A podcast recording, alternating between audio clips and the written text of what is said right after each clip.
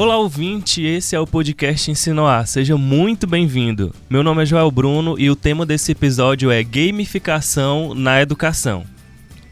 E para ter essa conversa aqui comigo estão a Manu e o Ítalo. A Manu é integrante fixa aqui do Ensinoar, você já conhece. Obrigado, Manu. Oi, obrigada, Joel. E o Ítalo é o nosso convidado de hoje, um especialista no tema. Obrigado por ter aceitado o convite, Ítalo. Pô, muito obrigado. Que a gente puder ajudar aí, tamo junto. Pronto, Ítalo. De início, eu queria que você se apresentasse, dissesse aqui assim, quem é o Ítalo, para os nossos ouvintes entenderem um pouco quem é esse cara, quem é especialista, quem é. Será que ele sabe mesmo de tudo isso? Eita, já pensou na Berlinda assim agora, né? Então, meu nome é Ítalo, eu faço Polidense, não, mentira, tô brincando.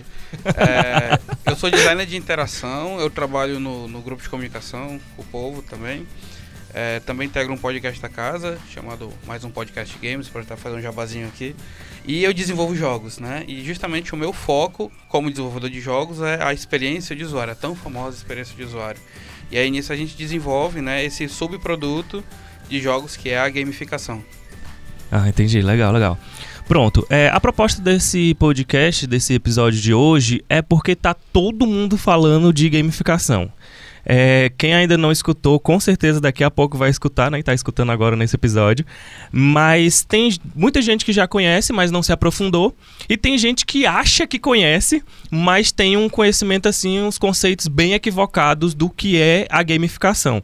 Se a gente fosse definir agora de forma bem específica, e até você pode é, é ficar livre aí no seu comentário, mas o que é gamificação? Só para os ouvintes entenderem. Que bicho é esse, né? Gamificação. Então, gamificação é um conceito que ele foi. Ele apareceu a primeira vez por um engenheiro de software chamado Nick Pilling.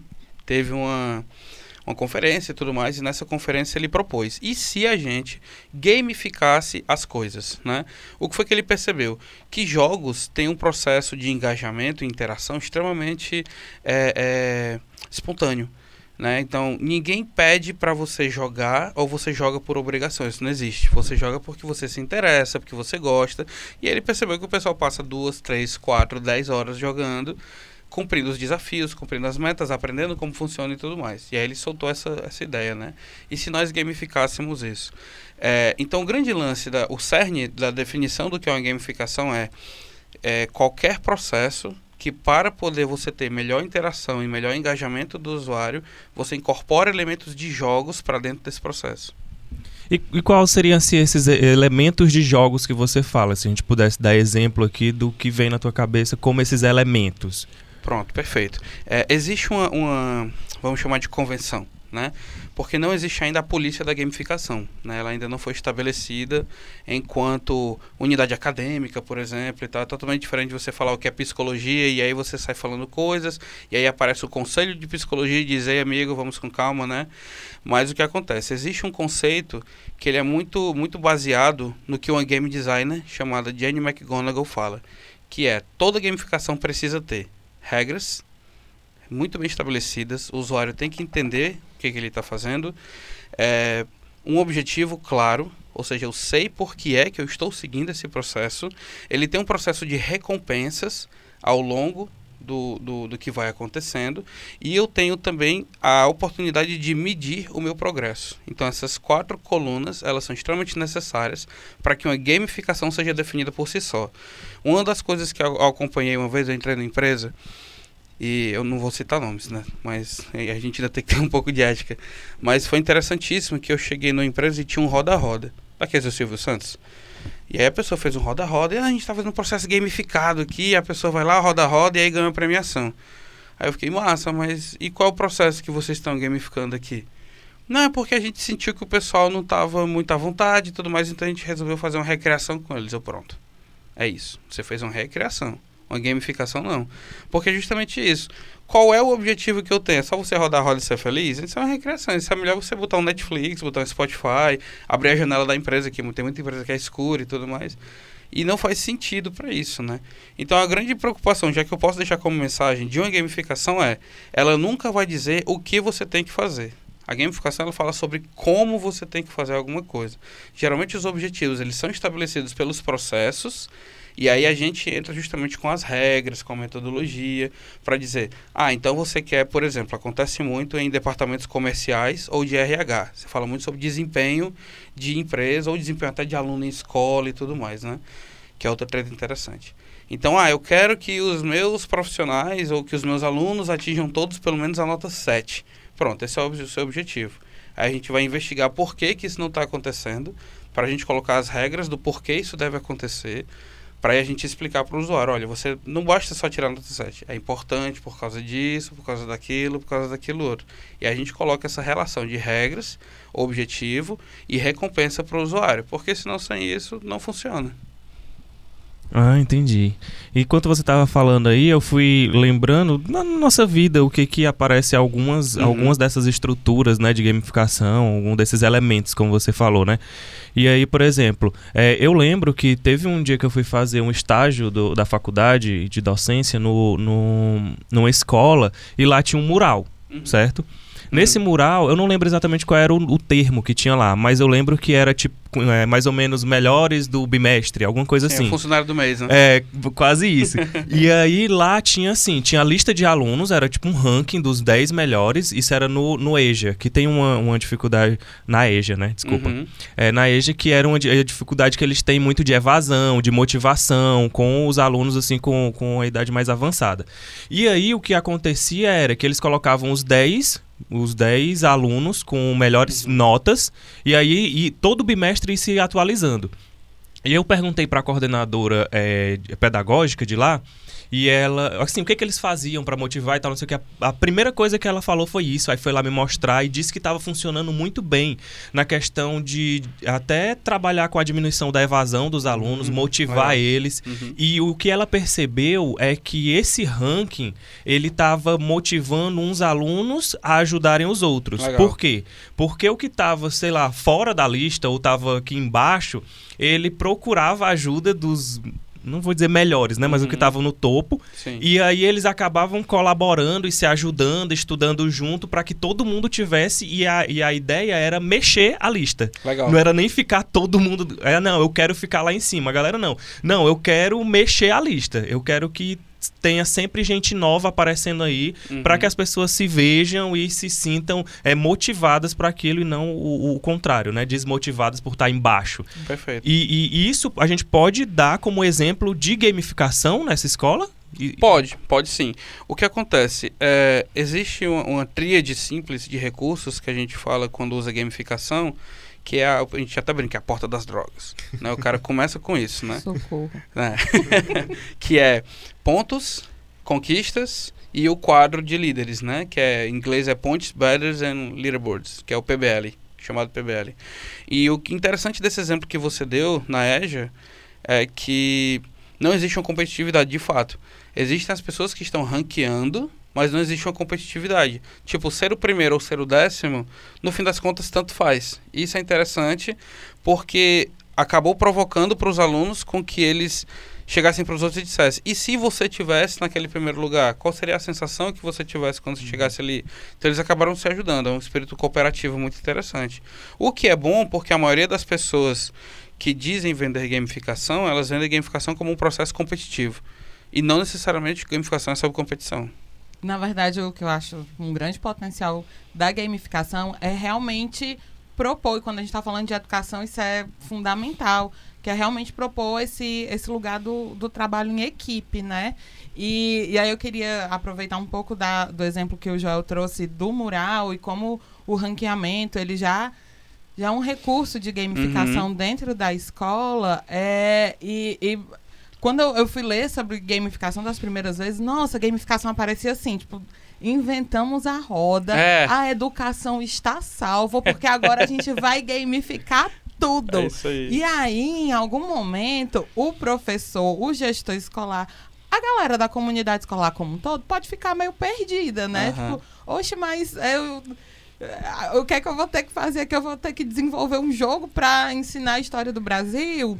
E, e, na verdade, eu comecei a exercitar, dentro desses, desses pilares que você falou, Ítalo, é, quais recursos, quais estratégias que já são tradicionais dentro da escola e que, e que já são gamificadas, né? Sim. Como, por exemplo, é, as gincanas, Perfeito. as mostras de ciência. Tipo, não tem coisa mais tradicional Certeza. dentro, dentro de uma vibe muito alegre, né? Que a escola tem, que é essa mostra cultural, mostra de ciências, as gincanas, é, grupos de estudos específicos para Olimpíadas, as Olimpíadas de matemática, de química, de língua portuguesa, elas já têm uma, uma tradição muito, muito massa dentro das escolas, mas outras Olimpíadas, como a de História, por exemplo, ela Uhum. tem, tem tido uma ascensão muito bacana dentro do ambiente escolar e, e normalmente, como como funciona como um campeonato, até que você tem o representante da escola, Aham. esse processo é gamificado, não é sim, isso? sim. É, se a gente for parar para observar, dentro de todas essas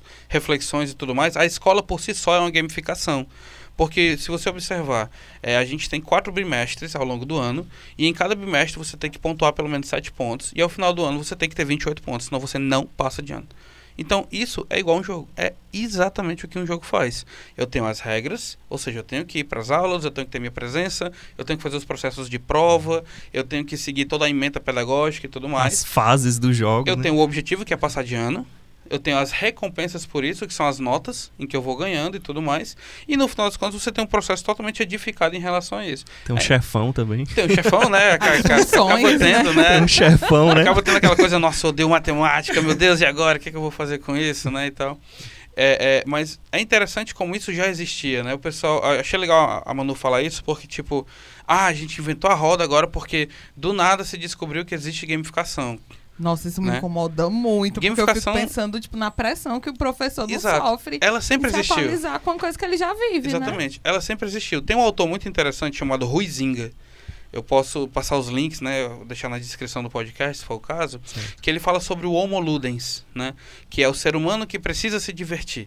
A gente deixou de ser Homo sapiens há muito tempo e hoje a gente é Homo Ludens. A gente precisa colocar a diversão como o instrumento principal da nossa motivação para as coisas acontecer. Que vem de ludicidade, né? Ludicidade, Tá. exatamente. Então, quando a gente fala de desenvolvimento de jogos, de gamificação e afins, eu sempre gosto de falar assim: esquece digital, esquece analógico, esquece qualquer coisa disso. As palavras-chave são interação, engajamento e ludicidade. Se você tiver essas três palavras-chave, você consegue fazer uma gamificação saudável, bacana, show de bola, que você vai conseguir fazer justamente com que o seu público, o seu alvo, o seu objetivo seja atingido. Você vai fazer com que as pessoas interajam, somos seres sociais. Você vai fazer com que as pessoas se motivem por engajamento. E você vai fazer as pessoas entenderem que aquilo pode ser um processo de diversão. né? A camada da ludicidade é extremamente importante. Porque senão vai ficar muito ríspido, vai ficar muito reto, vai ficar muito áspero em relação à vida e tudo mais, né? E aí, o processo educativo por si só já é um problema. Porque a gente enfrenta, por exemplo, você pega um adolescente de 13, 14 anos que está aí na- nessa efusão de hormônios e tudo mais, e quem eu sou, quem eu não sou, nananã. E aí diz assim, agora você vai ter que aprender o teorema de Bhaskara. Ele vai ficar, por quê que eu preciso aprender isso? Né? Então, esse porquê já é um grande problema.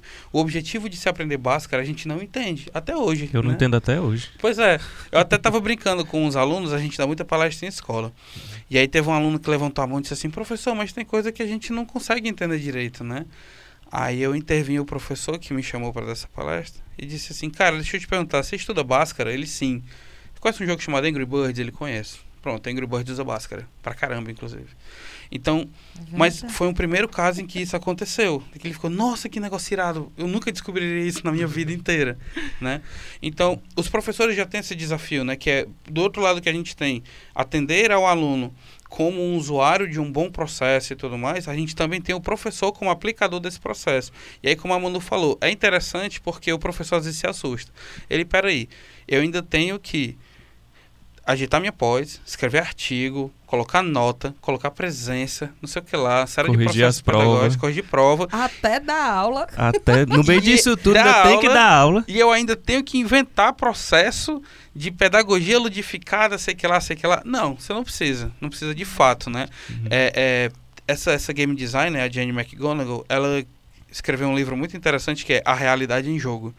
E ela justamente ela coloca pontos em que a gente inventa jogos sem perceber que a gente inventa jogos. Então, por exemplo, quem nunca andou na calçada, aquelas calçadas segmentadas de cimento, Eu tenho toque. e evitou pisar na linha. Né? Isso por si só já é uma gamificação. Se você pegar uma bolinha de papel sendo arremessada contra a parede e ela não pode cair no chão e você tem que pegar ela, isso por si só é uma gamificação. Entendi. Então, a gamificação não é essa metodologia tão robusta e tão forte que vai mudar o mundo e tudo mais. Não. Isso não, não vai acontecer. Ela só serve para ajudar a motivar as pessoas. Entendi. E ela entra como motivador uma vez que ela entende por que, que existe uma desmotivação disso. Né? Uhum. Então, quando a gente fala de gamificação, a gente necessariamente está falando de design motivacional. É muito importante, antes de tudo, entender por que, que eu preciso de uma gamificação. Então, acontece muito em escola. A gente vai lá, conversa, aí eu chego lá todo cheio de piercing, alargador, tatuagem, não sei o quê. Eita, você quer descolado, vai conseguir conversar com os alunos, vai ser só nota 10, vai passar todo mundo no ITA, no IME e tal. Eu, então, mas por que, que você precisa de uma gamificação? A pessoa congela, ela pedra na hora, assim. Será que de repente você só não precisava que a sua feira de ciências trouxesse pessoas importantes para fazer o aval dos projetos?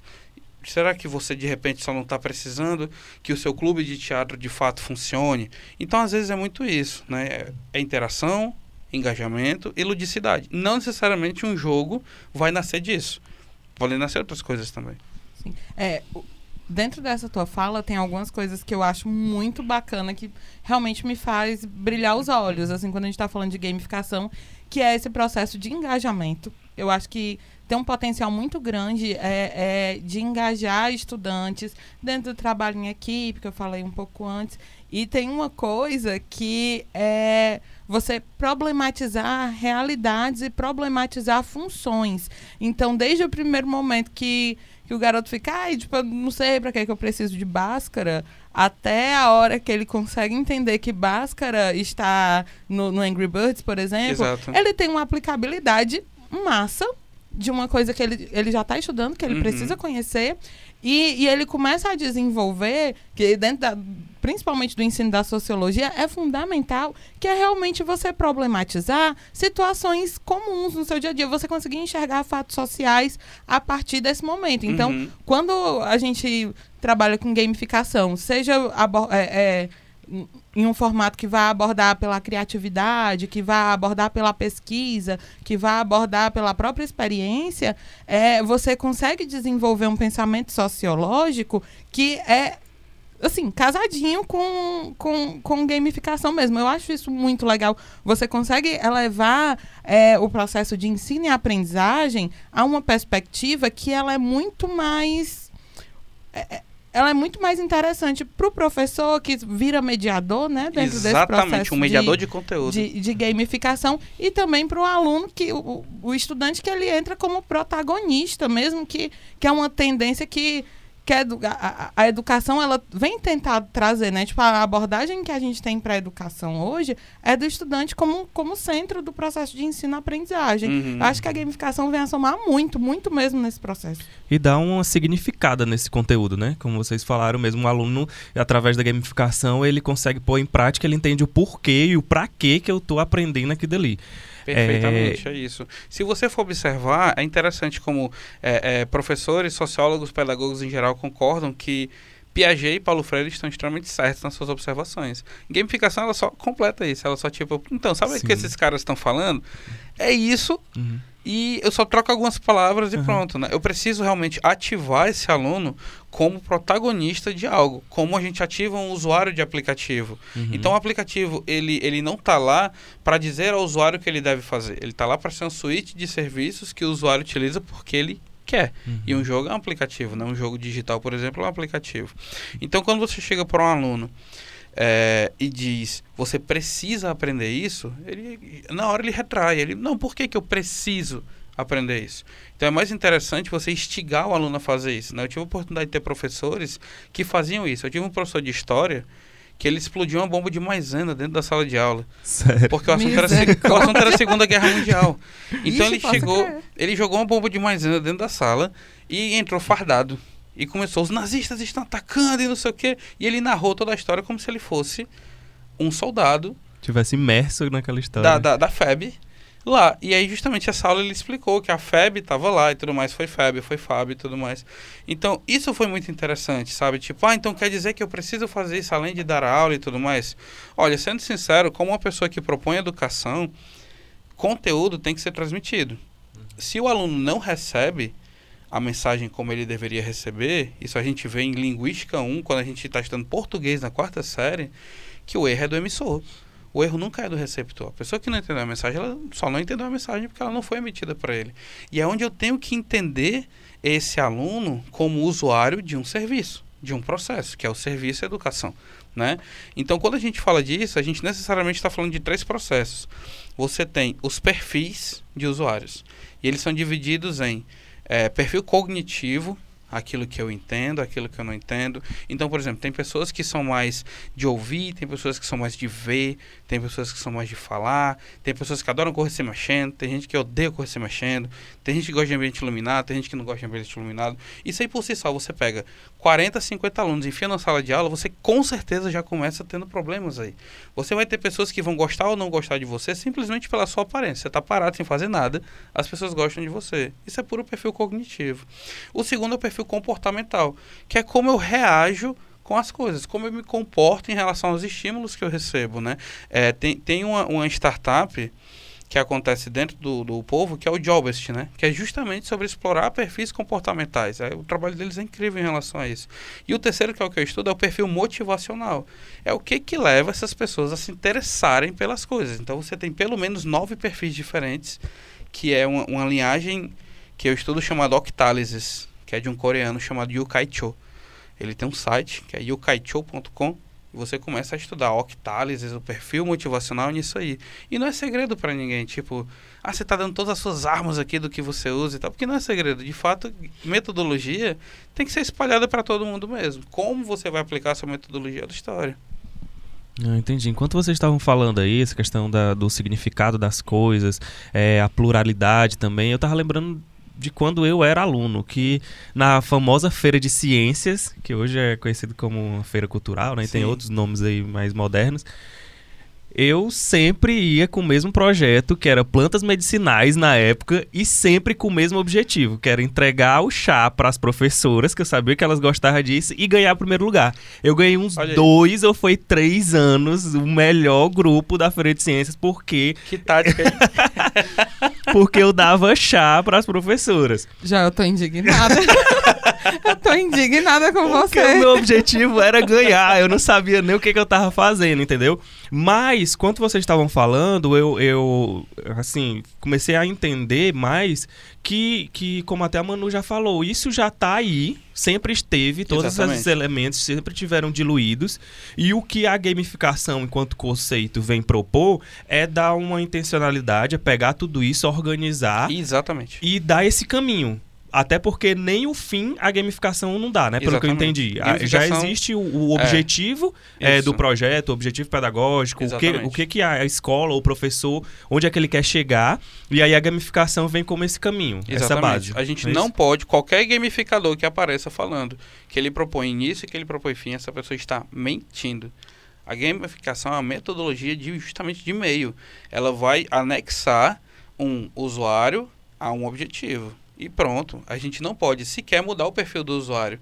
Isso não existe. É como se eu dissesse: você não pode usar a sua camisa do seu jeito porque está errado. Isso não existe. Isso não é coisa de gamificação. O que ela pode propor é: por que, que você gosta de usar dessa forma? Ah, então se você gosta de usar dessa forma, vamos por aqui que talvez seria mais interessante para que a gente tenha esse objetivo. Né? Tem uma ação muito interessante que se faz nas escolas profissionalizantes do Estado. Eu tive a oportunidade de trabalhar com duas, que foi a Jaime Alencar e eu não sei se a Miguel Gurgel conta como ensino profissionalizante. Conta, né? Agora eu não sei É uma escola que tem na Messejana, que é um pessoal muito gente fina. E eu observei que eles têm uma, uma questão, porque eles dividem as pessoas em turmas, né? Do, do, ensino técnico que eles recebem. Então, todos eles são alunos do ensino médio, e aí recebe, ah, eu sou de administração, eu sou de TI, eu sou de mídias, enfim, né? Essas são as turmas, como se fossem as casas do Harry Potter. E aí é interessante que existe uma competitividade entre eles, que é assim o, o, o, o time que desperdiçar menos, ele consegue pontos extras nos seus boletins. Ponto extra é coisa de meio ponto, coisa de um ponto, aquela chorada que o aluno dá no final do ano. E aí, isso acontece se você desperdiçar menos. E aí, o time que desperdiçar menos, inclusive, ele tem a oportunidade de juntar quilos de alimento e entregar para instituições de caridade. Então, Nossa. olha que bobagem que eu faço, simples, em que eu resolvo o problema do desperdício de alimento, lhe dou as recompensas e lhe dou um objetivo final no final das contas. Então, todos eles começam a ser vigilantes entre si e começa um clima de, de, de, competição colaborativa, né? Porque nós estamos competindo, mas nós estamos competindo enquanto times contra outros times. Então, esses, eles acabam engajando mais, eles acabam criando redes sociais fantásticas em que eles se vigiam. Eu tive a oportunidade de sentar com esses alunos, eles almoçando e outro olhar para eles assim, por que, que você botou isso? Você sabe que você não vai comer, a gente vai perder ponto por causa disso. E eu fiquei, pronto, tá aí. Uma gamificação que não precisa ser chamada de gamificação e que resolve o seu objetivo. Entendi. Então acho que ficou claro que gamificar não é o mesmo que colocar jogos nas aulas. Isso é longe disso. Bem claro aqui na longe, nossa conversa, longe né? Disso.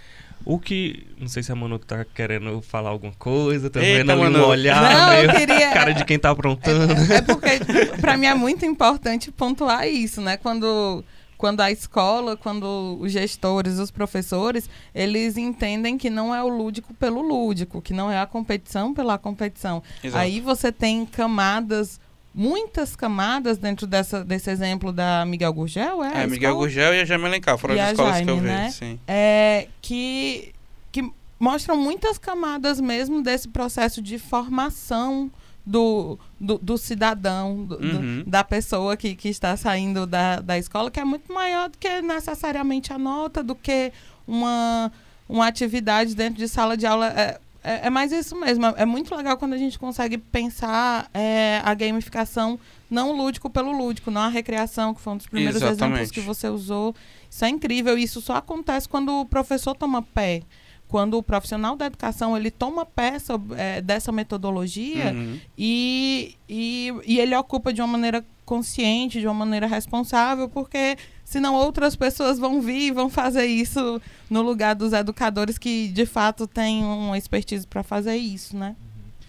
Bem, Ítalo, é, eu queria fazer mais uma pergunta, que só para você entender. O perfil do nosso ouvinte é, normalmente é um professor Legal. que já tem um objetivo e legal. quer, e quer tratar um conteúdo, quer trabalhar um conteúdo com o aluno. Uhum. Às vezes também é um pai que precisa trabalhar isso com seu filho, que também é aluno, né? Uhum. É, é um tutor de educação à distância, é um coordenador pedagógico que tem que trabalhar um, um conteúdo, uma formação com seus professores. Uhum. Eu queria saber de ti como é que o- um professor ou alguém pode tratar isso é, na sala de aula, numa aula, numa Legal. formação, no workshop. Como é que quais dicas tu poderia dar? Ah, eu poderia passar um conteúdo assim, eu poderia fazer uma técnica tal, Uhum, fazer isso, isso, uhum. isso. O que que vem assim de dica que tu poderia dar pro nosso ouvinte? Legal. De cara, é conversar com o usuário. Isso é muito importante, mesmo.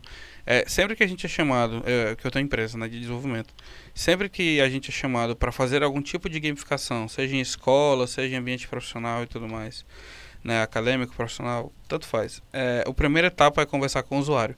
Então a gente percebe que a gente acaba conversando com o usuário muito mais do que as pessoas que gerem esses, esses usuários fazem isso.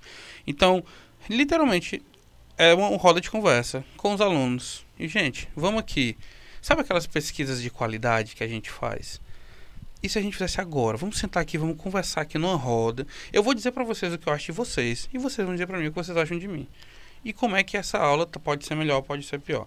Isso aí por si só já vai propor com que o usuário entenda que ele está num ambiente que ele pode confiar nesse ambiente. Ele não está nesse ambiente apenas porque ele está obrigado. Ele se sente parte disso. Então a primeira parte, literalmente, é converse com seus alunos, converse com seus filhos. Pode parecer meio bobo, mas é uma conversa franca mesmo, sabe? Abrir o coração e dizer, olha, eu quero dar uma aula melhor para vocês. Eu não sei como. Isso às vezes acontece. Né? Então, a primeira coisa que a gamificação faz é uma investigação de necessidades. Eu entendi o objetivo. Eu preciso melhorar o desempenho escolar desse aluno. Legal. Como é que eu faço isso? Eu pergunto para ele, literalmente. O que, que você não entende? É porque eu acho difícil. O que, que você acha difícil? Eu acho difícil as datas. As datas é. Esse professor que eu citei para vocês, que é o professor Eugênio que eu tive, né? Na minha, na minha época de ensino médio, ele fez uma coisa fantástica que hoje, inclusive, é trazido num jogo. Existe um jogo chamado Timeline, que não é desse professor, mas é a mesma, mesma proposta, em que ele pedia para as pessoas adivinhar o que veio antes. Então, por exemplo, o que foi criado primeiro? O isqueiro ou a linha telefônica? E aí ele jogava essa proposta pra gente. Pessoal, o que, que vocês acham que foi criado primeiro? A baioneta, que é aquela faquinha que você bota nos fuzis, ou a, a, a carga cadenciada, por exemplo, que é o que gera né, uma, uma arma ter várias balinhas colocadas nela. E aí a gente ficava, professor, por que, que você está perguntando isso? Porque são as armas usadas em, em guerras. O que, que vocês acham que veio primeiro? Aí, ah, veio isso, veio aquilo, veio não sei o quê. E aí, com isso, ele conseguia montar toda a estrutura. E aí ele dizia, por exemplo, olha, o grande diferencial da Primeira Guerra Mundial foi a metralhadora. Que quem tinha metralhadora ganhava as guerras, por exemplo. Né? E aí a gente levava isso para o contexto dos assírios, por exemplo. Que os assírios ganhavam as guerras porque tinham cavalos. Então ele começou a colocar esses itens em timelines, assim. O que, que vocês acham que veio primeiro? A camisinha ou a maquiagem? Então, com isso, ele ia estimulando essa curiosidade, né? É, conteúdo tem que ser estimulado por curiosidade, né? Claro que eu não estou aqui para ensinar nenhum pedagogo, nenhum professor como é que se ensina, mas a grande, o grande charme da, da gamificação para a educação é fazer com que o usuário seja protagonista da educação. E o protagonista da educação, ele é com curiosidade, não tem outra palavra, infelizmente. Ninguém aprende se não quiser aprender. Entendi, muito interessante. Foca na curiosidade e aí instiga o aluno e, e eu acredito que é isso. Se o aluno não tiver motivado ou com vontade de estar tá ali, de se sentir pertencente daquele lugar e, e, com aquele conteúdo significativo, que é tudo que a gente está falando até Isso. agora, não, não, tem como é, ter essa... Enquanto ele estiver ali para cumprir tabela, ou então porque a mãe mandou, ou então porque ele vai perder falta, ele não tá ligando muito para aquilo e aí vai acontecer um, um fenômeno que a gente acompanha, até enquanto alunos a gente acompanhou, que é o do decoreba. Então todos nós passamos por todas as matérias que hoje ainda existem. E algumas a gente nem lembra como é que funciona. Então se você me perguntar para mim uma função de química, principalmente química orgânica, eu não sei como funciona aquele negócio. A minha paixão era é física. Eu adorava física e até hoje eu gosto muito. Física e história são as coisas que eu mais gosto. E são as coisas que eu decorei realmente assim, porque eu aprendi aquilo, entendi como funcionava. Mas química orgânica, biologia, negócio de angiosperma, gimnosperma, não sei o quê. Não me pergunte mais nada disso, que eu literalmente admito que eu decorei para passar. E isso não é educação, isso é passar na prova. Com certeza. Tem, tem uma coisa muito legal na tua fala, Ítalo, sobre esse processo de conversar com o usuário, que é aplicado dentro do ensino A é o estudante, né? Uhum. Na maioria das vezes é o foco. Uhum. E aí, é, eu eu lembrei de uma coisa muito bacana dentro do, de um processo de gamificação, que é o seguinte: como a gamificação ela trabalha com metas, então você consegue aferir de forma muito rápida e muito precisa alguns resultados dentro uhum. de, um, uhum. de um, um processo educacional de ensino-aprendizagem gamificado. E é, é, construir esses dados dentro desse processo é, é muito valioso para uma gestão escolar, uhum. sabe? É, como, como você, é, é, claro que ele não substitui de maneira nenhuma as avaliações de ensino, aprendizagem que devem acontecer ao longo do ano letivo. Uhum. Mas a curto e médio prazo, com, e, e, a longo prazo, quando você pega uma situação claro. dessa como a, a, a da escola que estava reduzindo o desperdício, você consegue ter dados muito palpáveis que, que a gestão escolar ela pode trabalhar de uma forma muito legal. Uhum. Eu lembro muito que é, é, eu participei de uma formação que queriam mapear é, os lugares de ensino e aprendizagem mais significativos uhum. dentro da escola, tanto para estudantes quanto para professores. E para isso, eles transformaram a planta de uma escola em um tabuleiro. Fantástico.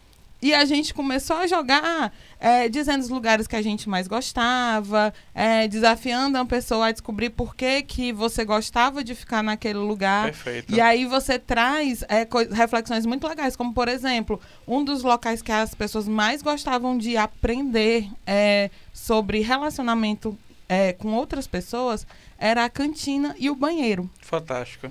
E é, acho que Fantástico. isso ninguém conhece muito bem, né?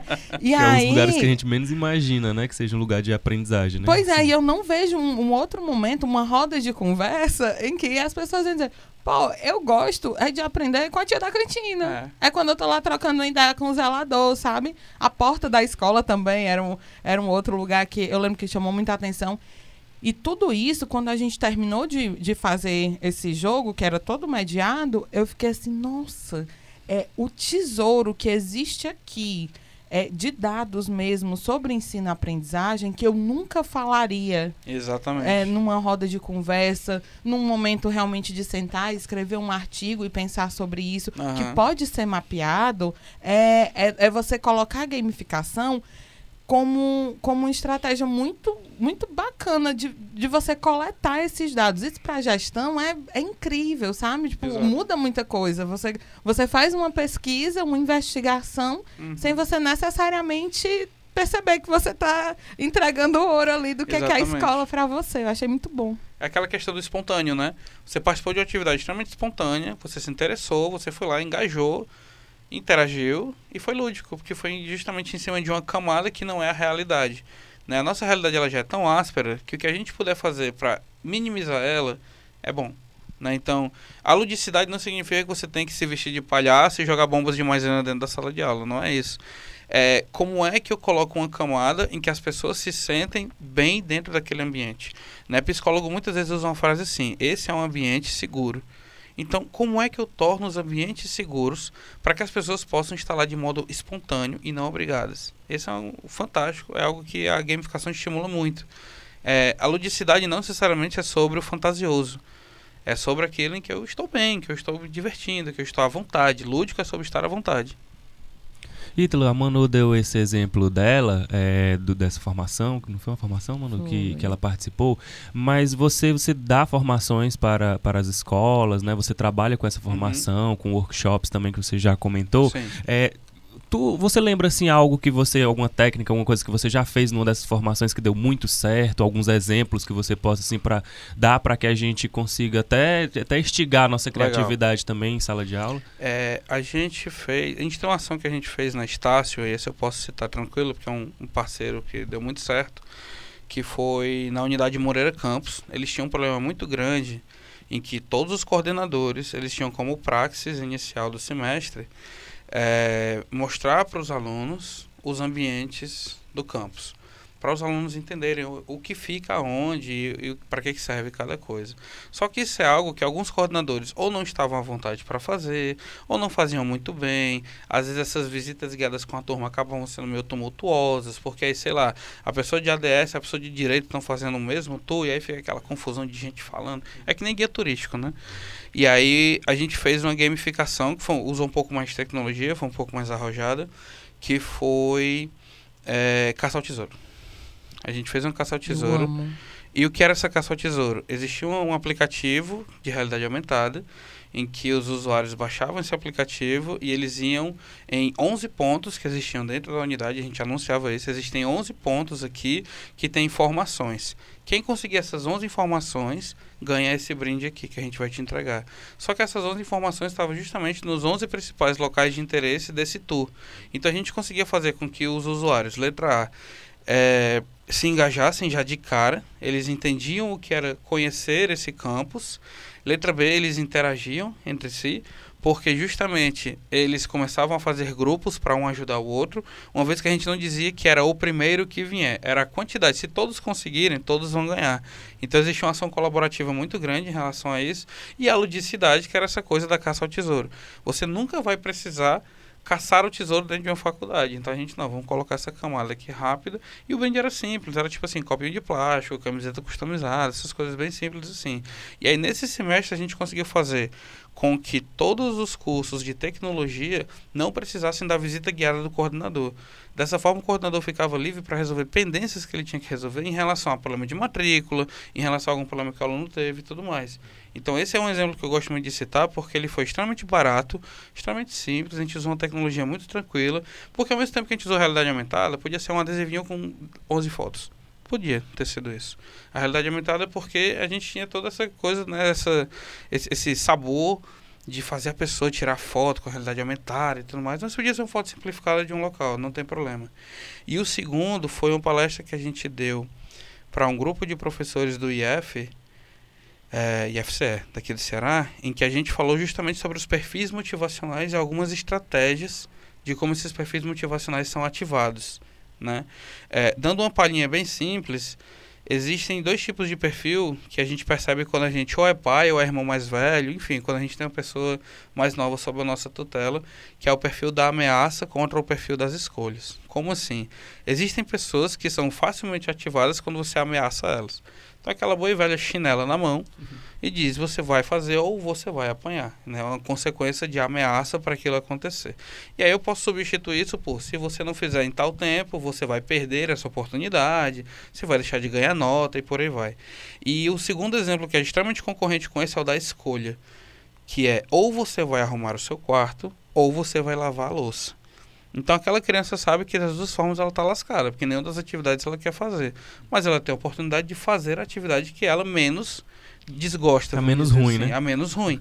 E aí você leva isso, por exemplo, para dentro de sala de aula, que foi dois professores que eram eram eu não lembro se eram irmãos, se eram marido e mulher, enfim, eles se relacionavam muito fora do, do, do, ambiente escolar e eles acabavam fazendo com que as aulas se integrassem.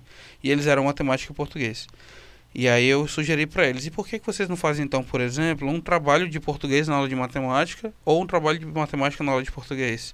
E o aluno que entregar qualquer um desses trabalhos ganha meio ponto ou, ou um ponto para distribuir da forma como ele achar melhor nessas duas matérias. E aí o pessoal ficou, meu Deus, que coisa fantástica. Mas isso só se baseia por causa dos tipos de ativação que você dá.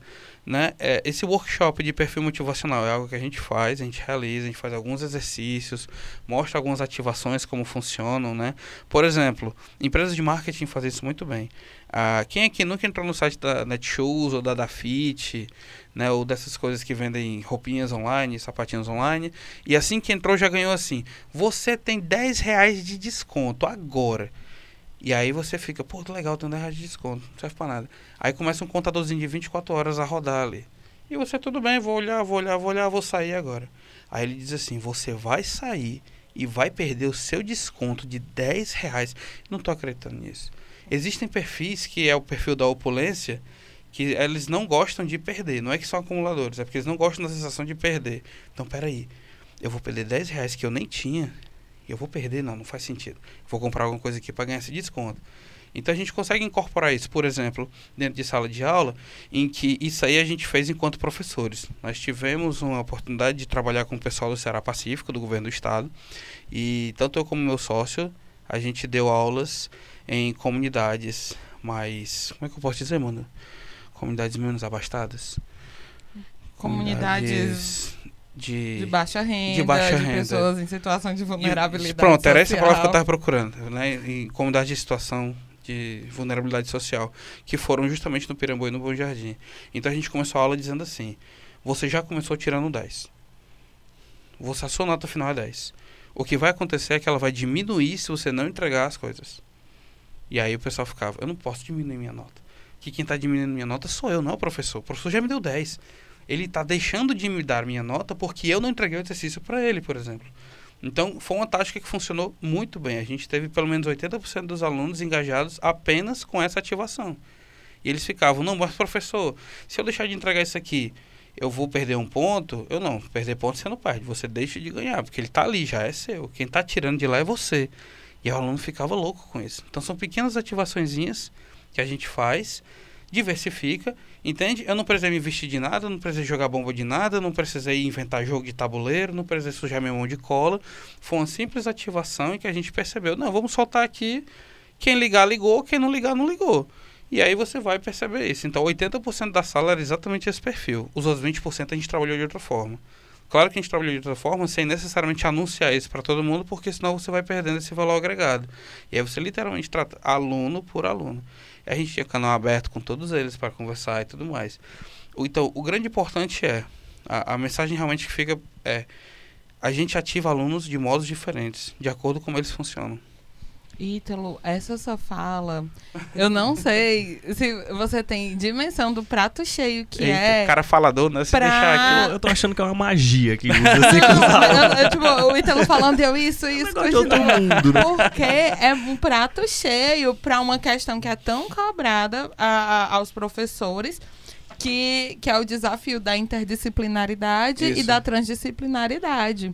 E, e você trouxe alguns recursos, alguns exemplos Uhum. de como isso não precisa ser uma questão de arrancar os cabelos, de de repente você ter que planejar uma aula com seu inimigo mortal, seu não arqui-inimigo precisa. dentro da Você escola. não precisa comprar papel extra, plástico extra, grandes tecnologias. Às vezes vai precisar.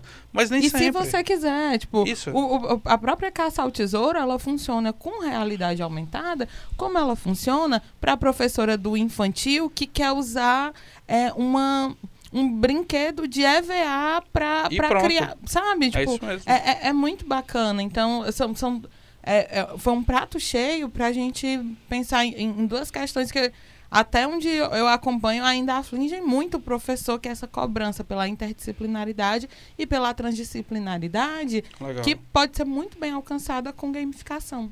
Pô, bacana. E tem outras Muito ativações obrigada. aí. Eu, eu só quero ficar aqui escutando e aprendendo, porque eu tô achando muito massa. É, mas por último, eu queria perguntar pro Ítalo é, quais são assim, os cuidados Uhum. que a gente tem que ter na hora de aplicar a gamificação. Uma, uma coisa que eu estava até falando para o Ítalo nos bastidores é que eu escuto muito a respeito das críticas Uhum. contra o ranking. Uhum. Porque Uhum. o- os críticos dizem muito que ah, fica a competição pela competição e se esquece da, da questão da, da- do aprendizado mesmo e fica só um monte de alunos se matando, querendo chegar em primeiro e vi- vira mais questão de ego do que de aprendizado. Exatamente. É, se, se você quiser comentar sobre isso, mas Uhum. também outras coisas que você com certeza deve escutar, eu queria saber assim, o que, que o professor tem que ter cuidado assim na hora de Perfeito. apli- aplicar essa gamificação. É, eu, eu gosto muito de parafrasear o tio Ben, do Peter Parker. Que ele fala assim, é, grandes poderes vêm com grandes responsabilidades, né? Se essa frase veio de algum outro canto, eu não sei. Eu conheci ela do quadrinho. E realmente é isso mesmo, né? Como a gente estava conversando aqui. A gamificação nada mais é do que uma metodologia para mexer na psique do usuário. Isso é um fato. A gente está literalmente mexendo nos fios ali dessa máquina que é o cérebro. Então a gente está descobrindo como as pessoas são ativadas, está ligando esses fios, vendo as sinapses como funcionam. Às vezes a gente descobre coisas que a gente não gostaria. Às vezes a gente ativa, né? A, a palavra que o pessoal usa muito no momento é o gatilho. Às vezes a gente gera gatilhos nas pessoas sem saber, isso é um fato. Então, o primeiro ponto é, o usuário ele tem que estar sempre em cima disso tudo. Ele é a coisa principal, é a moeda valiosa disso tudo, não só como moeda de fato, como item, mas como um tesouro preciosíssimo que tem que ser conservado. É a coisa mais importante. Tá sempre procurando esse feedback do usuário. Como é que tá? Você tá gostando? Você não tá gostando? E tal. Porque às vezes o usuário tá ali, finge que ativou, finge que participou, finge que gostou, aí chega em casa, liga o chuveiro e chora. Às vezes acontece, realmente acontece isso. Então, transmitir essa essa essa sinceridade ela é muito importante para o professor, para o educador, para o gestor, enfim. É, a primeira dica é essa, realmente, né? A segunda é, a gente não pode achar que a gente sabe o que o nosso usuário quer. A gente não pode mesmo, que é um, um complemento dessa primeira dica, né? A única pessoa que sabe o que o usuário quer é o próprio usuário. Só que muitas vezes esse aluno, essa, eh, muitas vezes são crianças, são adolescentes, aí tem todo esse contexto social de que quem sou eu na sociedade.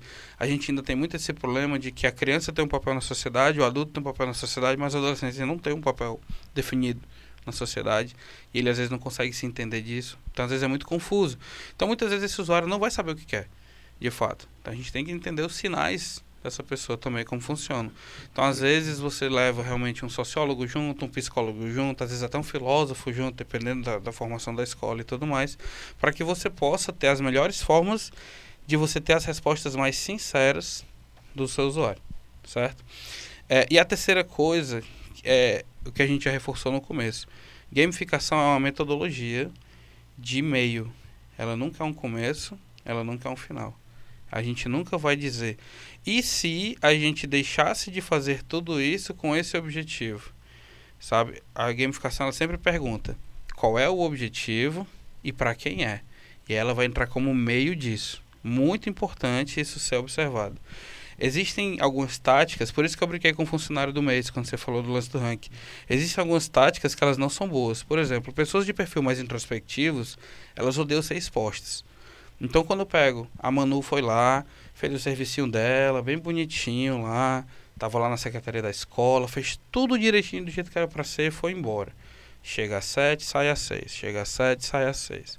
E aí eu reconheço ela perfeitamente. Aí eu pego a foto da Manu, geralmente aquela foto 3x4 que a gente coloca no RH quando a gente entra na empresa. Pego essa foto, imprimo um A3, coloco na parede e boto assim, funcionário do mês. Pronto, eu acabei com a Manu. Acabou mesmo. Acabei com a Manu. então, o que era para ser uma premiação virou uma exposição extremamente vexativa, porque o perfil dela é mais introspectivo. Né? Então, observar os sinais é muito importante para isso, para que eu possa entender. Às vezes, uma caixa de chocolate na intoca mesmo, aí, Manu, se garantiu muito, então valeu mesmo. Tá aqui de chocolate mano, pra ti, sabe que tô irado. Então, por falar em caixa de chocolate, o João colocou um, um, ponto muito polêmico dentro da gamificação, Aham. que eu, eu, eu tenho minhas críticas também a um processo de ranqueamento. Eu acho que o ranqueamento ele serve Total. como estratégia interna para gestão da educação, mas não necessariamente Exatamente. como como uma exposição para todo mundo, né? Uhum. E, e você me lembrou de uma outra coisa que eu sempre torço o nariz também na gamificação, que é o processo de recompensa, Aham. para que não fique aquele esquema obsoletíssimo da caixa de Exatamente. Skinner, né? Eu Tipo, faço porque tem a premiação no final, né? Pois é, isso. Pois é. Ainda torço muito nariz. Eu entrego o Conta- pras professoras pra Isso. ganhar a feira de É, ciência. Joel, Perfeito. desse jeito. É por isso que é muito Complicado. importante o seguinte: o objetivo da recompensa é não ser anunciada. A gente nunca anuncia a recompensa na metodologia da gamificação. Então, imagina um jogo, um jogo normal. Isso é interessante. Você tá jogando um joguinho aqui normal, certo? Aí você jogou, jogou, jogou. Se você pegar mil pontos, uma vida. Em algum momento o jogo disse que o seu objetivo é ter vidas? Não. Ele disse que o seu objetivo é chegar até o final do desafio. O seu objetivo é vencer aquele grande rei e salvar o reino, né? E você para isso precisa de vidas. E aí ele lhe recompensa com mais vidas pelo seu progresso. Então a caixa de chocolate, ela não é o objetivo da Manu. Manu nem sabia que ia ganhar esse negócio. Ela ganhou uma recompensa pelo esforço de bater a meta, que é o objetivo. Você não pode fazer algo colocando um item, uma moeda de troca como objetivo. O objetivo é, galera, é o seguinte: todo mundo aqui tem que conseguir seus 7 pontos para a gente fazer 28 pontos no final do ano, para a gente ficar sendo a melhor escola, para a gente, como melhor escola, conseguir requisitar computadores lá para nossa sala de informática que está toda quebrada. Entende que isso é um objetivo. Esse objetivo ele não é um computador que eu vou levar para casa. E aí no meio desse percurso, ele mandou se garantiu, pega aqui, ó, chocolatinho para você aí. Aí ela vai ficar, por que, que eu ganhei isso? Porque tu se garantiu. E aí agora a nossa escola vai conseguir os computadores. Aí a Manu vai ficar pilhada. Vai ficar, porra, massa, irado. Porque o nosso computador agora foi eu conseguir. A recompensa ela tem que ser um lembrete do seu desempenho. Ela não pode ser um objetivo. Isso é muito legal e, e vale reforçar uma coisa que você falou. E só agora eu entendi realmente, porque a, a gente entende, mas não assimila, né? Isso. Necessariamente. Que a gamificação ela não é começo nem fim. Exato. E nesse Ela sentido, a Exatamente. recompensa também não pode ser fim. Exatamente. Ela é meio, ela é, é um nutriente desse- dentro desse processo de, de ensino-aprendizagem, né? Exatamente. Nossa, eu tô encantada. encantada. E aí, quanto ao ranqueamento, eu concordo com vocês também. A gente só pode ranquear aquilo que, primeiro, precisa ser medido e, segundo, precisa ser competitivo. Então, como você tá. Por isso que eu achei interessante o exemplo que você deu daquele quadro em que o importante não era ser o primeiro ou o décimo do quadro. O importante era estar no quadro. E aí ele é, não, não entra exatamente como um ranqueamento, porque o ranqueamento ele é primeiro, segundo, terceiro, o resto é bosta. Né? Infelizmente é assim que funciona o ranqueamento. O ranqueamento ele existe para que eu possa selecionar os que foram melhor desempenhados. Então, por exemplo, gente, a gente vai ter é, a Olimpíada Cearense de Química. Então, para a gente fazer a Olimpíada Cearense de Química, a gente vai fazer uma pré-seletiva dos melhores alunos. E isso sim pode ser ranqueado. Porque existe um objetivo de participar da Olimpíada de Química. Sim. Se eu, como aluno, não tenho objetivo por participar da Olimpíada de Química, eu nem participo. Se eu, como aluno, tenho objetivo de participar, aí, pô, legal. Aí entra as outras ativações em cima disso. Mas não faz sentido botar para competir pessoas que não têm o que ganhar. O conhecimento não é um ganho. O conhecimento é algo que é uma recompensa, na verdade. O objetivo daquela pessoa ali, de estar naquele ambiente acadêmico, sendo sincero, é concluir o ano letivo. Então, tenho que terminar o ano com o meu desempenho entregue para os meus professores. De fato, o objetivo do aluno é esse mesmo. Ele entra na sexta série com o objetivo de ir para a sétima série. Ele entra na sétima série com o objetivo de ir para a oitava série, por aí vai, ele vai fazendo isso. O que acontece é que o meio é que tem que ser esse prazeroso, o meio que tem que dar essas recompensas para esse aluno, né? Então, tipo, ah, vamos ranquear aqui os 10 melhores alunos. Para quê? Imagina só, vamos participar de uma competição agora? Vamos. Quem é a pessoa que dá o pulo mais alto? Aí o usuário olha para tudo e pergunta assim: e o que, que eu ganho com isso? Então, o grande lance de qualquer competição é a premiação. Normalmente, os objetivos são premiados. Né? Normalmente isso acontece. Então, se a gente pegar, por exemplo, o caso das Olimpíadas, que é onde a gente vê que nasceram essas, os ranqueamentos, pelo menos é o caso mais antigo que eu tenho de ranqueamento. O primeiro lugar, ele tinha o prazer de ganhar o peso dele em ouro para a cidade dele. E aí parte disso ia para ele. Então o ouro nasce daí, prata e bronze e tudo mais nascem dessa história, né? Só que o objetivo daqueles atletas que estavam ali não era exatamente aquela premiação, era ser o melhor. Realmente o objetivo dessas pessoas é ser isso, porque existem pessoas competitivas. Agora, quando eu entro dentro da sala de aula, dentro do ambiente escolar, que infelizmente já é um ambiente extremamente hostil, por vários problemas que foram, foram se agravando ao longo dos anos, e eu digo, a partir de agora vocês vão competir, Tá, e eu vou ganhar o quê? Eu vou ser o melhor aluno. Qual a diferença de ser o melhor para ser o décimo? É que nem vestibular, por exemplo, né? E aí, desculpa pessoal, mas isso realmente é uma crítica. Primeiro lugar em medicina em Barbalha, serve para quê? O segundo lugar entrou também, o terceiro lugar entrou também, o quarto lugar entrou também. Então a turma entrou uhum. toda, né? Só vale a pena você fazer um ranqueamento se você tiver um objetivo claríssimo de para que que ele vai servir. Ranqueamento serve para triagem. Se eu não estou fazendo uma triagem, eu não preciso dele. Exatamente. Isso mesmo. Eu não queria terminar. Ah. mas eu preciso encaminhar esse episódio para o fim. É, eu queria agradecer demais, demais, demais mesmo a participação do Ítalo, da Manu também. É, eu queria só que o Ítalo deixasse alguma dica aí, se o nosso ouvinte quisesse aprofundar. Legal. Se bem que tu já deu algumas dicas, né, Legal. no decorrer da A gente pode compilar fala. as dicas. Né? Pronto. é, deixar mais, é, assim, mais pontuada essas Massa. dicas. E aí, se o ouvinte quiser se, se, se uhum. enveredar aí por esse caminho da gamificação. Pô, legal. É, para quem quiser realmente entrar no caminho da gamificação, eu recomendo fortemente é, dois livros. Né? Dois livros e um artigo. É, um livro é A Realidade em Jogo, de uma escritora chamada Jenny McGonigal, que é uma game designer. É, o outro livro é de um rapaz chamado Jesse Shell, que ele é game designer também, trabalhou durante muito tempo com a Disney e tudo mais, que é Art of Game Design. Ele tem em inglês e tem em português também. Esse, inclusive, é interessante porque ele tem um mini jogo dentro dele, que são as lentes que o seu jogo serve. Então, tipo, ó, o seu jogo ele tem caráter social, o seu jogo ele interage as pessoas, ele interage, ele, e ele é uma leitura bem tranquila de começar.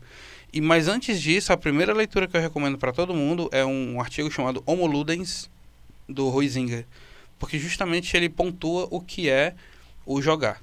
Isso é o mais importante. Por que, que nós jogamos? O, e o Ruizinga ele é uma leitura super atual nesse sentido, porque é o que todos nós usamos, né, enquanto game designers e tudo mais é a leitura inicial. O marco zero para mim da gamificação do jogo em si é se perguntar por que nós jogamos. Não, muito, muito importante. Se a Manu quiser falar mais alguma coisa, já posso encerrar. Queria só agradecer. obrigada, Ítalo. Obrigada, Joel. Valeu. Eu tenho uma proposta, uma proposta gamificada. Eu não podia deixar de vir aqui sem falar de gamificação. Então, a gente falou gamificação algumas vezes. As 10 primeiras pessoas que mandarem para o e-mail contato arroba menu.games a quantidade de vezes que a gente falou a palavra gamificação, incluindo essa, vai ganhar um prêmio. Eita! Corre. Descubra aí qual é esse prêmio. eu vou contar já, viu, gente? É só adiantar aqui para vocês já, já, já eu ganho, contar. Né? já, já já eu ganho. Então, ouvinte, se você ficou com a gente até aqui é porque você gostou. Então, queria te pedir que compartilhe aí nas suas redes sociais, vamos divulgar esse conteúdo, vamos ajudar outros professores, outros pais, educadores que estejam querendo se aprofundar nesse, nesse conceito de gamificação, que estão meio perdidos ou que acham que sabe, mas precisam dessas dicas que você já recebeu até aqui. Então, divulga aí, compartilha mesmo e fica à vontade. E eu já venho te convidar para o nosso próximo episódio. Fica ligado aí e valeu. Tchau.